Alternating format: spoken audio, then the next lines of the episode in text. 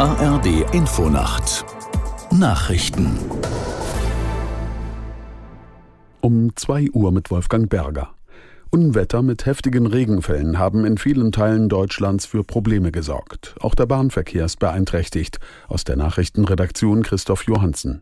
Vollgelaufene Keller, umgestürzte Bäume. An vielen Orten in Deutschland hatte und hat die Feuerwehr viel zu tun. An einigen Orten waren Menschen in ihren Fahrzeugen eingeschlossen und mussten befreit werden. Auch von abgedeckten Dächern berichteten die Leitstellen vereinzelt. Allein in Duisburg musste die Feuerwehr 420 Mal ausrücken, in Braunschweig bis zum Abend 340 Mal. Starke Auswirkungen haben die Unwetter auch auf den Bahnverkehr. Die Strecke Kassel-Göttingen ist ebenso gesperrt wie die Strecken Frankfurt am Main, Mainz-Wiesbaden und Hamburg-Berlin. Die Zugbindung Verbindung ist auch heute aufgehoben.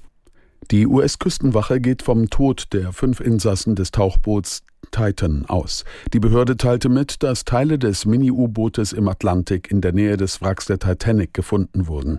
Aus der Nachrichtenredaktion Peter Behrendt. Ein Sprecher der Küstenwache sprach den Angehörigen der Opfer sein Beileid aus. Die US-Küstenwache geht davon aus, dass das kleine U-Boot implodiert ist, also durch den enormen Wasserdruck in der Tiefe des Ozeans zerdrückt wurde. Das Tauchboot war seit Sonntag vermisst worden. Es befand sich auf dem Weg zum Wrack der 1912 gesunkenen Titanic. Im Einsatzgebiet Gebiet hatten Spezialisten aus den USA und Kanada eine groß angelegte Suche gestartet. Dabei waren neben Schiffen und Flugzeugen auch ferngesteuerte Unterwasserfahrzeuge und Tauchroboter im Einsatz.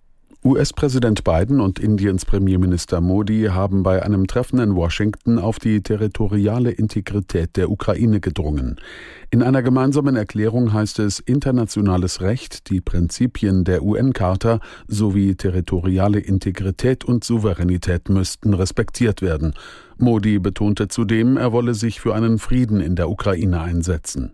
Indien lehnt es bislang ab, den russischen Angriffskrieg gegen die Ukraine klar zu verurteilen. Das ukrainische Militär hat bei seiner Offensive im Süden des Landes weitere Geländegewinne gemeldet. Die stellvertretende Verteidigungsministerin Malja erklärte, die Armee dränge den Gegner zurück und begradige die Front. Weitere Ortschaften hat das ukrainische Militär aber offenbar nicht eingenommen. Schwere Kämpfe toben laut Malja im Osten des Landes. Hier sei das ukrainische Militär weitgehend in der Defensive. Soweit die Meldungen. Und das Wetter in Deutschland.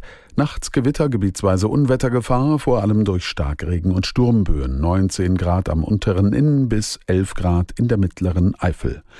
Am Tage im Osten und Südosten sowie bis in die Mitte Schauer mit Gewitter im Verlauf nachlassend. Im Westen trocken, Höchstwerte 16 Grad im Fichtelgebirge bis 28 Grad am Kaiserstuhl. Die weiteren Aussichten am Samstag Sonnenschein von der Mitte bis in den Norden Schauer bei 18 bis 30 Grad. Das waren die Nachrichten. Der Verkehrsservice in der ARD Infonacht. Um Drei Minuten nach zwei mit eher einer Unwetterwarnung in weiten Teilen Deutschlands treten Gewitter mit heftigem Starkregen, orkanartigen Böen und Hagel auf. Es können Bäume entwurzelt werden und Dachziegel, Äste oder Gegenstände herabstürzen. Überflutungen von Kellern und Straßen sowie örtliche Überschwemmungen und Erdrutsche sind möglich. Außerdem gibt es auch noch ein paar Behinderungen auf den Straßen. Die A2 Dortmund Richtung Oberhausen ist zwischen Recklinghausen Ost und Recklinghausen Süd wegen Bergungsarbeiten gesperrt, deswegen staut es sich. Die A9 Nürnberg Richtung Halle Leipzig zwischen Dreieck Bayreuth-Kulmbach und Markt Schorgast 5 Kilometer Stau. In Berlin die A100, A111 Richtung Norden Richtung Dreieck Oranienburg ist zwischen Schmargendorf und Heckerdamm bis 5 Uhr gesperrt. Und die B417 Wiesbaden-Dietz ist zwischen Wiesbaden und Wien in beiden Richtungen gesperrt. Hier hat es einen Unfall gegeben. Die ARD Infonacht. Und die kommt aus Hamburg vom NDR mit Marius Zekri. Herzlich willkommen. Gesundheitsminister Lauterbach will die Krankenhäuser in Deutschland reformieren. Sein Plan ist umstritten, wie jede Veränderung im Gesundheitswesen. Die Argumente dafür soll jetzt der Bericht einer Expertenkommission liefern. Die hat sich